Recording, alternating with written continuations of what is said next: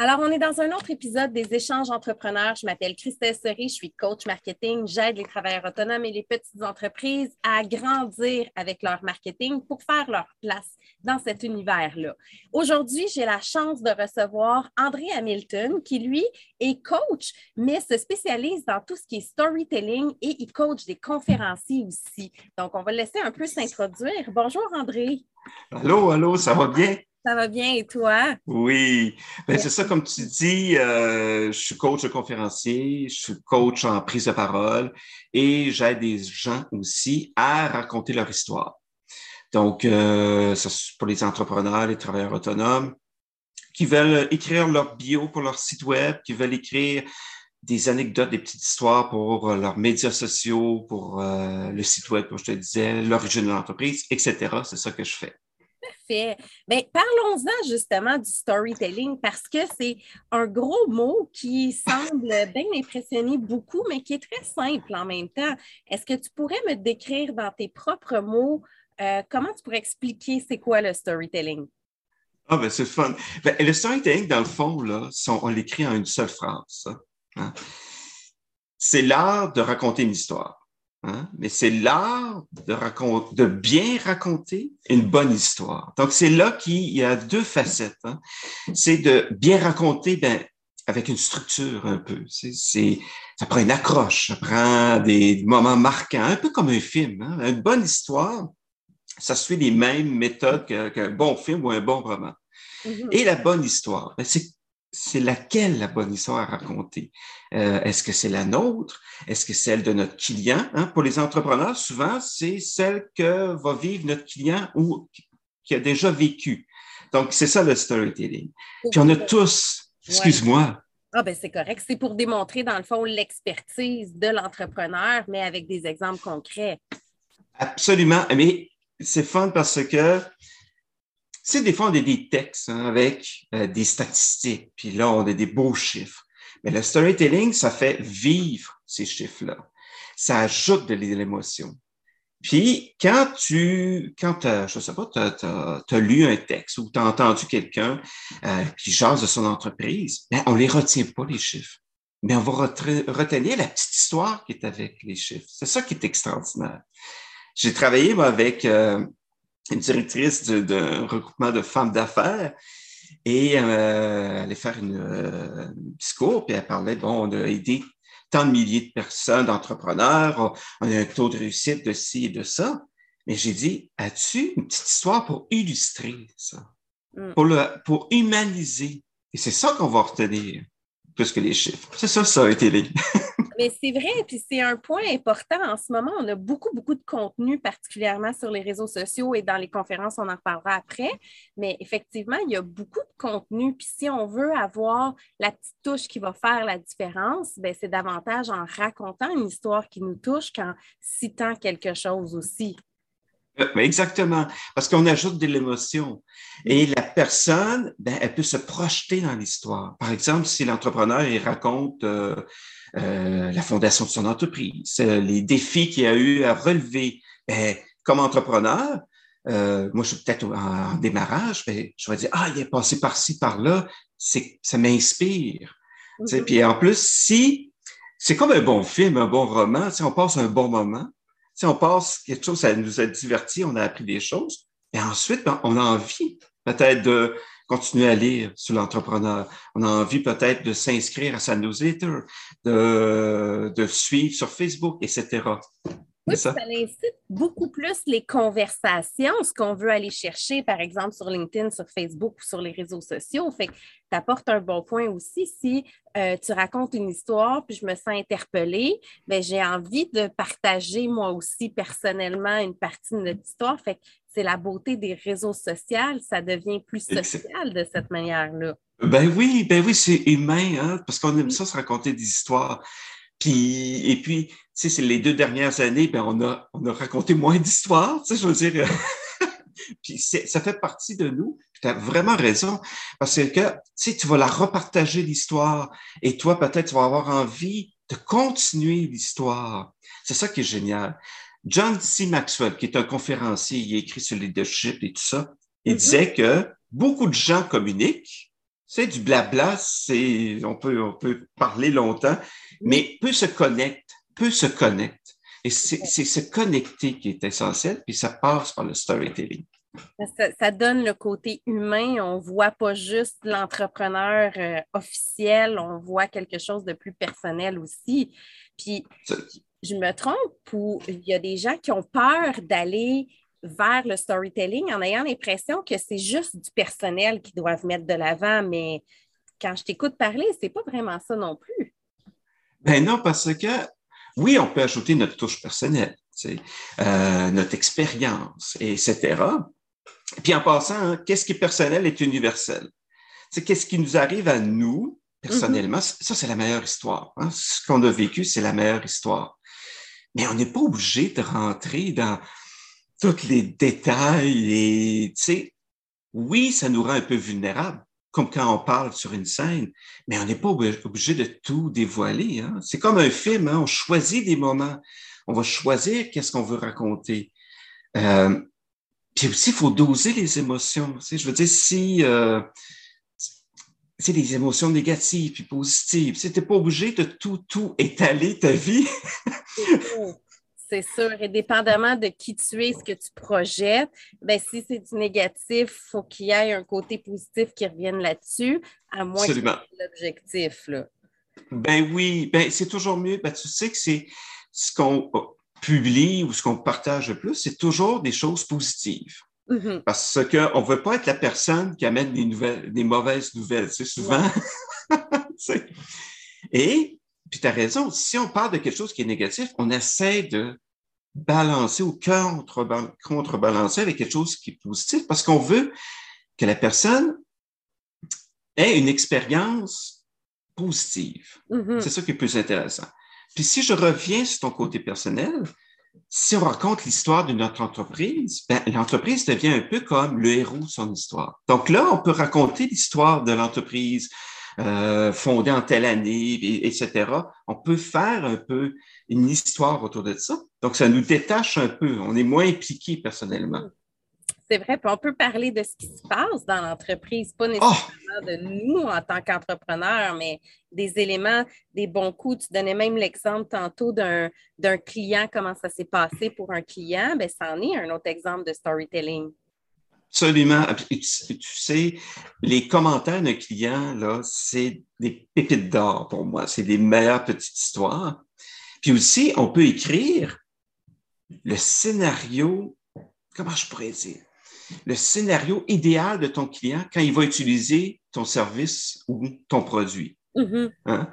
Par exemple, ton produit, il fait économiser du temps, ben, mets en scène une histoire qui peut arriver vraiment à ton client, euh, je sais pas, moi, tu vends des produits pour le gazon, ben, si le client, euh, au lieu de passer toute sa fin de semaine à prendre soin de sa pelouse, qui a besoin de faire ça en une heure, puis après, il se retrouve dans la Mac, ben, essayons de faire une petite histoire comme ça. Donc, euh, c'est cute et c'est pas personnel, personnel. Donc, Exact. Puis ça vient dire beaucoup plus que juste oh, mon produit va te faire économiser du temps. On va chercher le bénéfice avec quelque chose qui suscite véritablement un, intérêt puis une émotion et pas juste une phrase clé. Exactement. Parce que tu sais que on achète beaucoup, beaucoup avec nos émotions. Hein? Mm-hmm. Oui, oui. C'est ensuite que des fois, on revient à la maison et on dit Oh, bah là, ben, j'ai acheté quelque chose.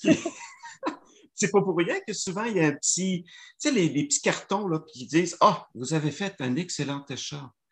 Euh, ce manteau est le préféré des alpinistes euh, à l'Everest. Et il continue l'histoire. Et ça, c'est le côté crédibilité. Tu sais, je veux dire, tu dis, ça te réconforte et ça continue l'histoire.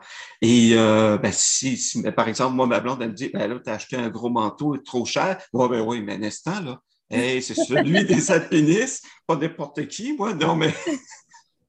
Donc, on continue l'histoire, puis ça prend émotion et un petit peu de crédibilité, parce qu'on doit euh, euh, avoir confiance en la personne ou en l'entreprise. Et qu'est-ce que tu fais avec quelqu'un qui dit ah, Moi, je n'aime pas écrire? Ah, ben, je vais l'aider. ça, c'est un bon challenge. Oui, ben, euh, ben moi, je suis habitué. Moi, je suis un scénariste de formation. OK. Donc, euh, j'ai écrit beaucoup, je continue à écrire beaucoup. Et, euh, là, comme, je vais agir comme un peu comme, comme tu fais aujourd'hui. un peu une journaliste, comme un animateur et je vais jaser avec la personne et je vais, je vais aller chercher les, les, plus beaux, beaux moments et son parcours et on va, je vais écrire puis on va le faire ensemble. c'est comme ça. Puis un autre petit truc, si la personne n'aime pas écrire, elle peut très bien s'enregistrer. Tu sais, il y a un petit logiciel sur Word qui, qui dicte, tu dictes dans le dictaphone. Oui. Tu sais, puis c'est important de se laisser aller puis de tu, je sais pas, tu racontes une histoire, tu es allé en tel pays, puis là, tu, tu y vas. Puis l'important, c'est de donner des détails. Hein? Mm-hmm. les, tu sais, les 5 W, là, qui, quoi, quand, comment, de nous faire ressentir des émotions. Est-ce qu'il y avait, je sais pas moi, il faisait 30 degrés, puis tu l'as fait vivre l'histoire comme ça. Donc, tu enregistres, et moi, je peux réécrire. oui. Même chose, on peut aussi utiliser les technologies, la vidéo, pour quelqu'un qui n'aime pas écrire et qui est à l'aise devant une caméra, bien évidemment, parce que tout le monde n'est pas à l'aise. Ou mm-hmm. euh, maintenant, en, version podcast, euh, ben, tu sais, des fois, pas de son, pas de lumière, ou on peut faire les deux, bien évidemment. Mais ben non, il y a du son, il y a juste du oui. ben oui. Mais oui, parce que c'est certain que la page blanche, des fois, c'est un petit peu, euh, oh, ça fait peur. Hein? Moi, j'ai un truc. Euh, souvent, je prends des petits, des plus petits euh, blocs-notes. OK. Pour, pour, moi, et j'écris à la main. Moi, c'est ma, ma, méthode, mais la page blanche est plus petite. C'est vrai, hein? c'est juste psychologique. Euh, puis, Parenthèse, moi, j'écris en diagonale. Comme ça, ah! ça prend plus d'espace. J'écris mes affaires en diagonale, puis j'écris en, gros des gros points, puis ma page est toujours remplie. Mais j'en gaspille quand j'utilise le papier, là, sinon je très euh, textuel, mais euh, ben, pas textuel, mais sur, euh, sur l'ordinateur. Oui. Sinon, avec des gros mots écrits en diagonale, fait que ça me fait rire. ben, c'est une bonne idée. Pas réalisé que c'était comme toi. Ben oui, mais écrire en plus gros caractère. Donc, euh, peut-être qu'à la fin de la journée, tu dis Hey, wow, j'ai 15 pages d'écrites, mais tu sais, je... ben, ça nous aide. Puis d'écrire des points comme ça aussi. tu sais, mm-hmm. je veux dire, OK, ah, il m'est arrivé ci, j'ai rencontré telle personne, ah, il y avait telle musique qui jouait. On fait comme un arbre un peu, c'est ça que je fais moi avec mes clients, mes clients. On fait du brainstorming, donc on va aller chercher tout, tout, tout là. Euh, c'est quoi la musique, euh, qu'est-ce que tu lisais, euh, comment tu, te sentais, ça c'est très, très important, hein, l'état émotionnel. Mm-hmm. Donc, tu sais, on, s'amuse, puis après, ben, on débroussaille, puis on, structure. La structure, c'est après. Hein? oui, oui, oui, parce que c'est important aussi d'avoir une structure quand on rédige, parce que ben, tu es, scénariste de base, fait que c'est clair que la structure, tu la connais bien. Explique-moi un peu, ça serait quoi, tu sais, intuitivement, la structure à conserver quand on fait du storytelling? Ben, c'est bien simple. Hein. C'est comme un film. C'est trois actes. C'est, on essaie de, viser trois parties. Hein. Intro, milieu, conclusion. C'est très simple. Hein?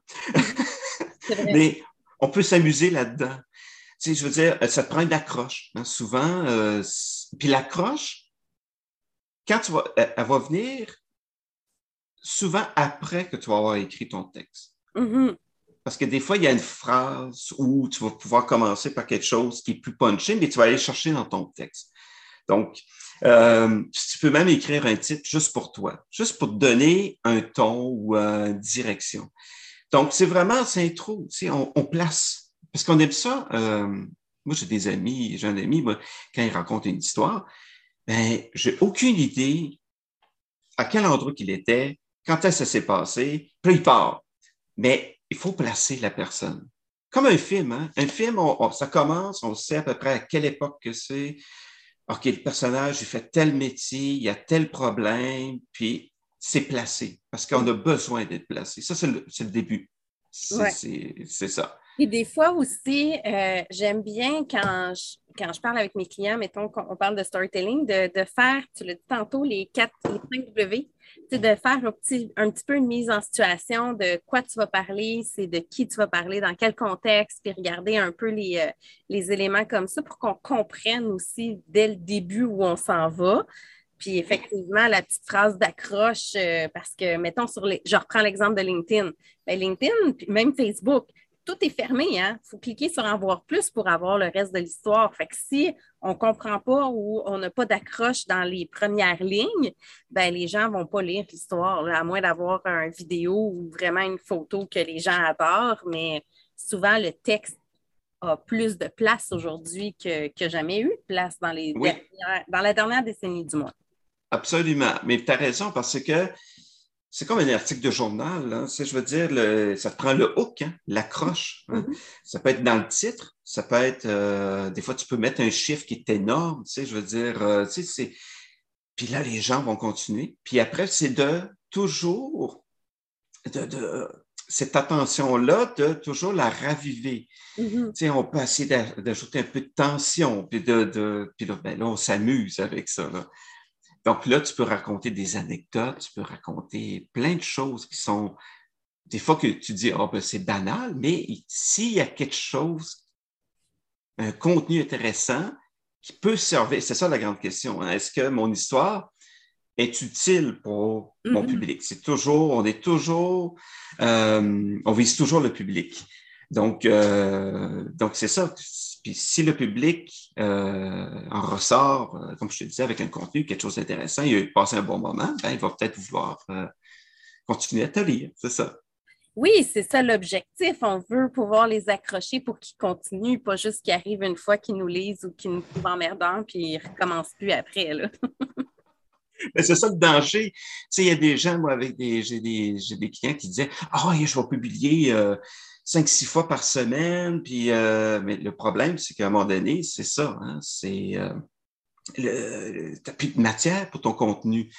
C'est mm-hmm. mieux viser la qualité que la quantité. C'est demandant là, de, de, créer des histoires et tout ça. Là. Oui, ça fonctionne. Les gens embarquent, c'est la tendance du moment, le storytelling.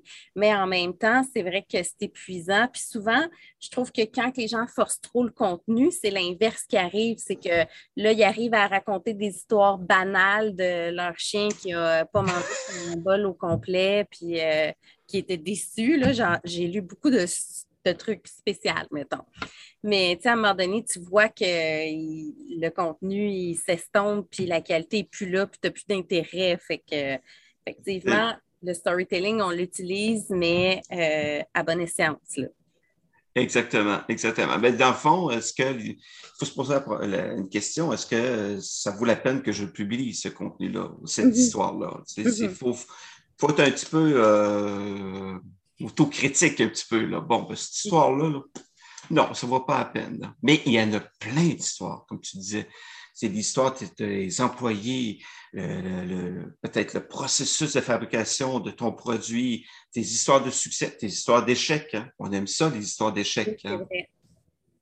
on pense au héros. Hein. Le héros, il y a des difficultés. Là, si euh, par exemple, Tom Cruise en Mission Impossible, c'est. Oui, c'est trop facile, euh, on débarque là. Ben oui, c'est plate, tu sais. Euh, ça te fait une histoire. Donc, on aime ça, tu sais, je veux dire, euh, tu sais, des échecs, puis là, comment tu t'es repris, comment, on aime ça, à la Rocky, tu sais, on aime ça. Ça fait partie de nous, ça. Puis j'imagine que c'est là ta tangente vers les conférenciers aussi. Quand tu t'en vas sur scène, tu vas raconter une histoire aussi, que ce soit une conférence, une formation ou quelque chose de plus euh, officiel. Ben, dès que tu es debout devant un public, c'est un peu la suite logique de raconter oui. Ben oui, parce que tu es, un peu comme un. Tu fais une performance hein, quand tu es sur mm-hmm. scène, ou en virtuel. Là. Et mais il faut le rendre vivant, ce contenu-là. Donc, euh, si tu es capable, en mesure d'ajouter des petites anecdotes ici et là, des petites histoires et du langage imagé, ça fait vivre ça, ta conférence. Donc, il va y avoir du rythme. Hein. Puis là, les gens, ben, c'est fun parce que souvent, peut-être tu vas les réveiller ou tu vas, tu vas aller chercher telle ou telle personne. Et c'est drôle parce que j'ai travaillé avec Marie-Josée Richer, un peu, tu sais, qu'on connaît dans l'émission, dans l'œil du dragon, qui est euh, copropriétaire de Prana. Mm-hmm. Puis au début, euh, j'ai travaillé avec elle sur sa conférence, puis elle a une belle histoire, elle. Elle est partie avec son sac à dos, elle avait 18-19 ans, au Vietnam, puis elle a ouvert un restaurant et tout ça. Puis elle voulait pas tellement raconter l'histoire. Je dis non, non, non. Les gens aiment ça parce que c'est mm-hmm. inspirant. Oui. Puis, euh, puis quand tu es conférencier, les gens te donnent presque carte blanche. Parce que c'est différent? Parce qu'ils se déplacent pour écouter ton point de vue personnel. Mm. Ils sont là pour. Parce que, par exemple, je sais pas, tu as quelqu'un qui parle de d'entreprise, de marketing ou de résilience, ou je dis n'importe quoi, ben, s'il ne parle pas de son vécu et puis qu'il l'illustre pas par des histoires, ben, je suis aussi bien de m'acheter un livre sur le sujet. C'est vrai. Parce que ça vient apporter la petite touche personnelle, puis c'est les tranches de vie de la personne qu'on a envie d'entendre ou euh, le côté plus réaliste euh, avec des, quelque chose de plus concret, des petites histoires plus concrètes. C'est vrai que sur Exactement. c'est important. Ah oui, oui. Puis euh, c'est vraiment, les gens se déplacent pour aller voir tel ou tel conférencier qui nous raconte son point de vue, son, son, son, son expérience personnelle. C'est comme ça que tu vas pouvoir et qui vont être inspirés. C'est toujours comme ça. Mm-hmm. C'est bien fun.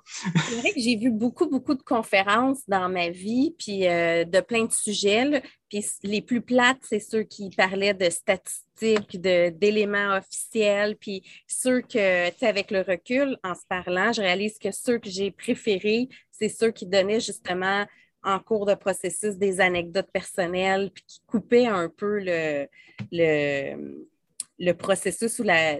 Parce que j'avais des conférences, par exemple, sur des sujets marketing, fait que c'est ça, c'est plus un peu plus euh, officiel, mais c'est vrai que quand c'est entrecoupé comme ça, on captive l'attention beaucoup plus. Ben oui, parce que tu illustres. Hein, mm-hmm. c'est. Euh, euh, tu as un chiffre, mais tu illustres. Tu donnes un exemple. Et ça, c'est beaucoup plus vivant. Mm-hmm. C'est beaucoup plus intéressant. Là. On parlait de bénéfices, ou on parle de. C'est parce qu'un chiffre, c'est froid un peu. c'est vrai. Ça, c'est le genre de choses que tu fais avec tes clients quand ils s'en vont donner des conférences, puis euh, tu les aides à ce que justement les gens sortent de là en disant Oh, c'était le fun, pas euh, OK. Oh oui, absolument. Parce que c'est une performance. Hein. C'est mm-hmm. un peu. Euh, on est, on est souvent ben, on est seul sur scène ou en, virtuel. Puis les gens, ben, c'est par exemple, ils passent une heure, une heure et demie avec nous. Ben, à la fin, ils doivent se dire, ben, mon Dieu, j'ai passé un bon moment, j'ai appris, euh, il m'a fait rire, il m'a fait réfléchir. Ben, c'est ça, c'est, c'est, au même titre qu'un, qu'un comédien ou un humoriste. Hein. C'est, pour moi, euh, la, seule différence, c'est que on n'a pas un texte, on ne va pas jouer Roméo et Juliette. Euh, on a notre conférence. Et un petit truc en passant, on essaie de ne pas la prendre par cœur, cette conférence-là. Mm. Parce qu'il y a des dangers. Des Ah ben oui, hein, des, des, fois des gros trous de, mémoire. Là. Euh, parce que, comme tu disais, une bonne conférence, elle est fluide, elle est organique. Mm-hmm. Tu t'adaptes, tu sais, des fois, euh, tu t'adaptes à ton public.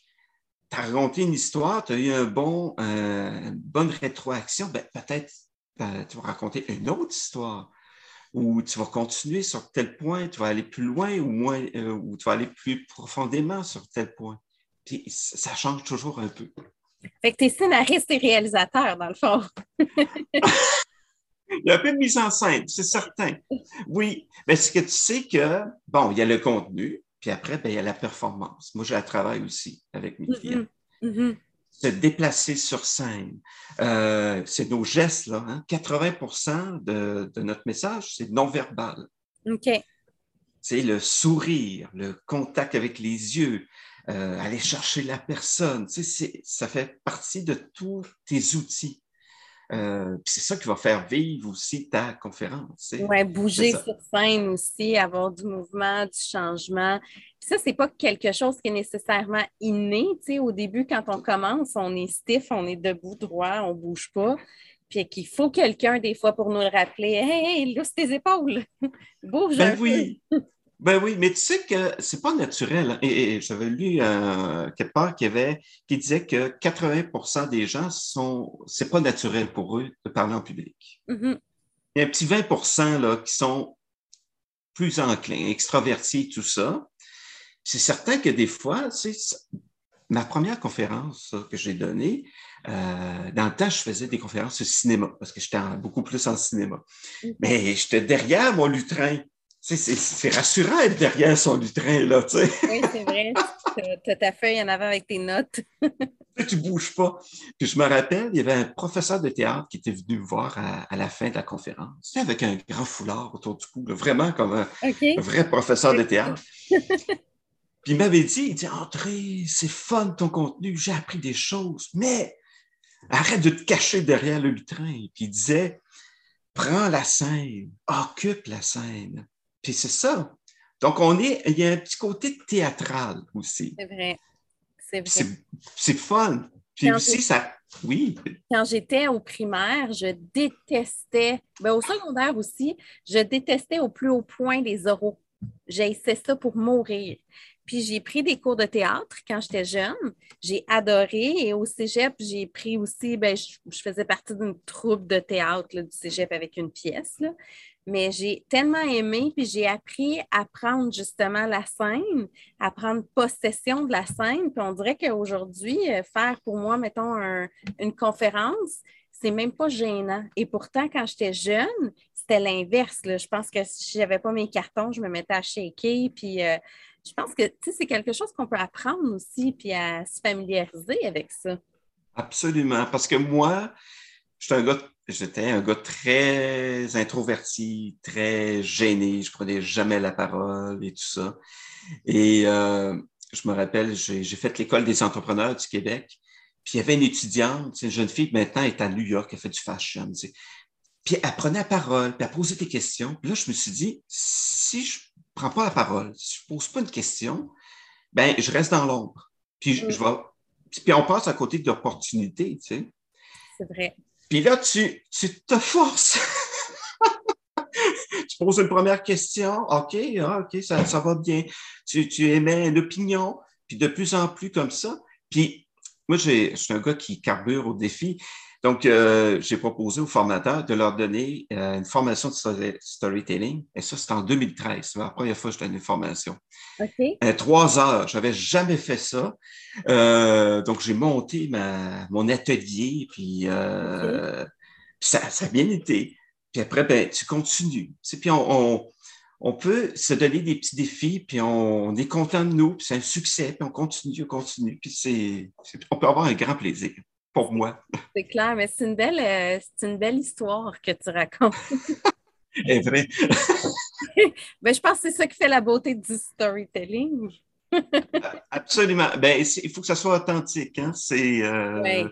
Exactement, exactement. Quand tu coaches les gens sur scène aussi, on en a parlé, tu leur montres aussi comment occuper l'espace, comment euh, présenter, comment se positionner, comment jouer avec les émotions des gens aussi sans tomber dans l'extrême, j'imagine? Absolument. Ben, il faut que ce soit naturel, comme tu dis, authentique.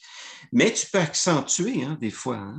Par exemple, si tu as une phrase qui est plus importante, ben, tu peux peut-être avancer sur scène. Euh, tu peux faire des silences. Hein? souvent, on n'aime pas les silences, mais les silences, c'est je dirais que c'est encore plus porteur d'émotions que, des mots. Donc, c'est comment tu bouges et tout ça. Tu par, exemple, avoir toujours, pas, avoir les bras croisés, être euh, face à ton public, euh, bouger, aller euh, chercher un là, aller voir quelqu'un d'autre plus loin. un petit truc, ne faites pas un survol. Tu sais, souvent, j'ai déjà vu ça, moi, conférencier, il fait un survol comme ça. Tu sais, il regarde un peu partout, eh bien, ça, c'est, tu regardes la salle, mais tu regardes personne en particulier. Donc, tu as l'air d'avoir un, regard perdu. Donc, c'est pas beau, ça. C'est mieux d'aller chercher une personne. Ah, tiens, la troisième rangée, ah, tiens, je me fixe sur celle-là. Ah, tiens, je vais en chercher une autre là, etc. Comme ça. Puis les... souvent, oui, la personne va dire, ah, il me parle juste à moi, mais euh, les personnes autour, ils vont dire, les personnes proches, ah, il, nous parle à nous, il parle à, etc. Donc, c'est tous des trucs comme ça. Euh, comment tu dis? C'est un bon truc de, de, retenir une personne, de focuser sur une personne à la fois, puis d'essayer de voir, euh, d'essayer de capter son regard aussi. Oui. Puis, tu sais que dans le public, quand, quand un public se déplace, mais ils sont, la majorité, euh, là pour toi. Mm-hmm. pour, moi, je vois toujours le public de façon positive. Et c'est souvent sont ouverts, puis tu vas avoir des gens qui vont hocher de la tête, puis qui vont faire oui, etc. Puis, pour pas te stresser, parce qu'il y a des gens qui vont peut-être regarder leur cellulaire, ou euh, ils vont jaser, ou euh, ils vont peut-être bailler. Ça arrive, ça. ça m'arrive. Mm-hmm. Et tu essaies de t'essaies de pas trop les, les regarder, ces gens-là, parce que sinon, ça va faire perdre ton fil. Oui, ton momentum. Oui, donc, euh, puis il y a des fois, c'est pour ça qu'on varie le rythme d'une conférence, on, compte des histoires, parce que peut-être que la personne qui est sur son cellulaire, que tu, tu racontes quelque chose, c'est Ah, coudon, ça, ça m'intéresse. Là, tu vas, tu vas l'avoir gagné. C'est fun. Hein? change de vie par rapport à ça. J'ai une conférence à un moment donné, puis j'avais peut-être 200 personnes. Puis là, il y en avait une. Puis je parlais, là, puis je donnais, cette information euh, sur une scène sur Instagram. Puis là, la personne, elle faisait des signes de tête non, puis elle écrivait. Puis elle avait un peu, pas, elle avait pas l'air bête, mais elle était sérieuse un peu, puis était comme. Puis là, là mon, mon focus était sur cette personne-là. Ça m'a déboussolée. J'étais comme, ah non, pourtant, je, suis sûre de mon contenu. Puis tout le long, euh, j'ai gardé comme un espèce de petit stress par rapport à ça.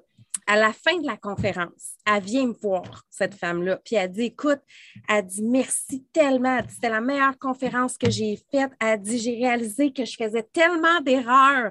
Fait que son signe de tête non était pas par rapport à ma conférence, était par rapport à ses actions à elle. Fait que j'ai trouvé ça merveilleux, puis je me suis dit, hum, faut arrêter des fois de focuser ou de se sentir déboussolé sur quelque chose. Ça, ça a été Absolument. une de vie, mettons. Absolument. Parce que aussi, il ne faut pas oublier, la personne qui est devant nous, euh, elle a, peut-être du stress. Hein. Elle a peut-être euh, six dossiers sur sa table qui l'attend. Mm-hmm. Euh, on ne sait pas qu'est-ce qui se passe dans sa tête. Mm-hmm. Donc, il ne faut pas prendre pour acquis qu'elle dit, elle, pas, dit non à, à, mes trucs ou elle complètement contre moi. Euh, non, ben c'est ça lance, parce qu'on a des préjugés envers. Euh, oui, c'est ça, envers les réactions des gens aussi. Oui, oui. Puis des fois, tu vas avoir des gens qui vont faire hocher comme ça, puis à la fin de, à la, fin de la, conférence, ils vont dire Bon, ben, je n'ai pas appris grand-chose. ça arrive, ça arrive, ça. Il y a plein de choses qui peuvent, qui peuvent, qui peuvent arriver, mais il faut avoir euh, voir le positif.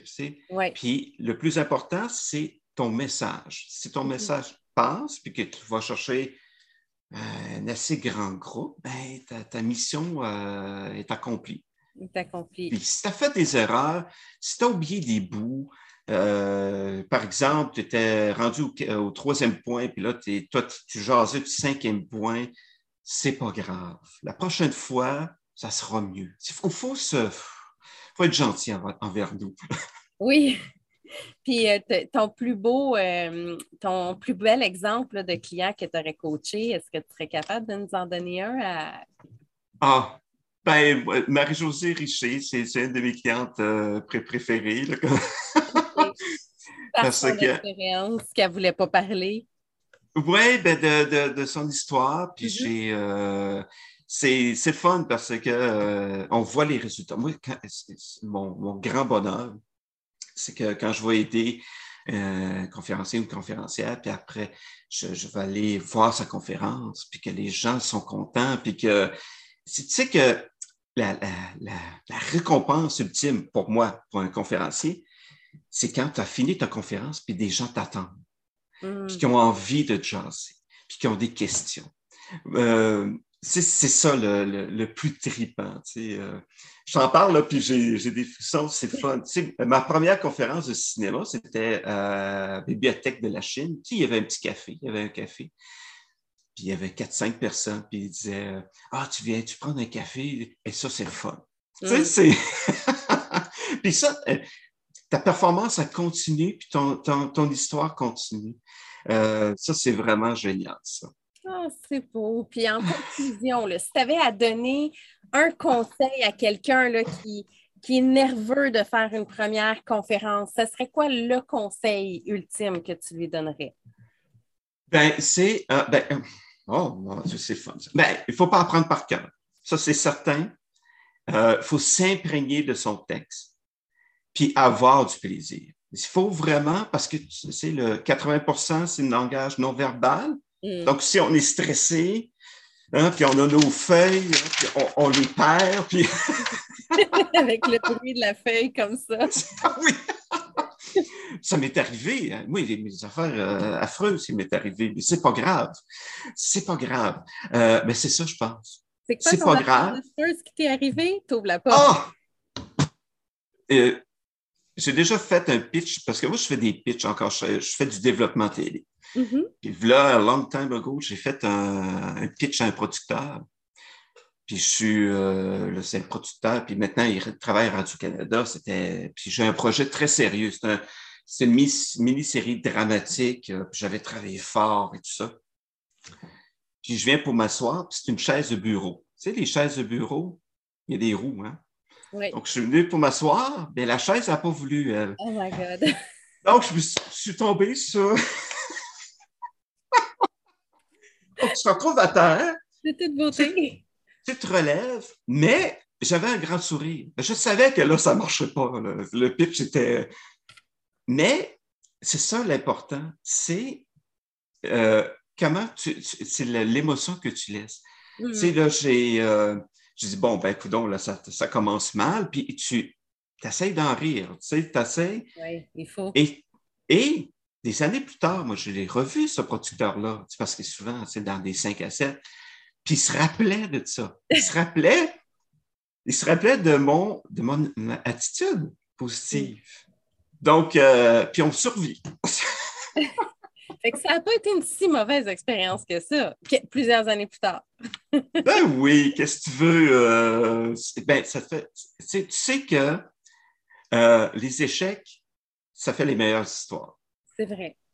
Donc, puis c'est que si tu étais capable d'en parler puis d'en rire, ben, c'est fun. Puis tu fais une belle brochette comme ça d'histoire. L'autodérision, c'est magnifique. Oui, oui, oui, oui. Puis ça, ça montre ta confiance puis ton assurance. Oui, c'est vrai. vrai. Et André, si on veut te rejoindre, on fait ça comment? Ah, ben, j'ai mon site web. Donc, c'est vraiment pas compliqué. C'est www.andréhamilton.ca. Euh, je suis beaucoup sur LinkedIn. LinkedIn, c'est ma plateforme préférée. Euh, puis, euh, c'est ça. Excellent. Mais un énorme merci pour ton temps, André. 30 minutes, ça passe vraiment vite. cool. Merci beaucoup. Merci. Bonne fin de journée. Bye.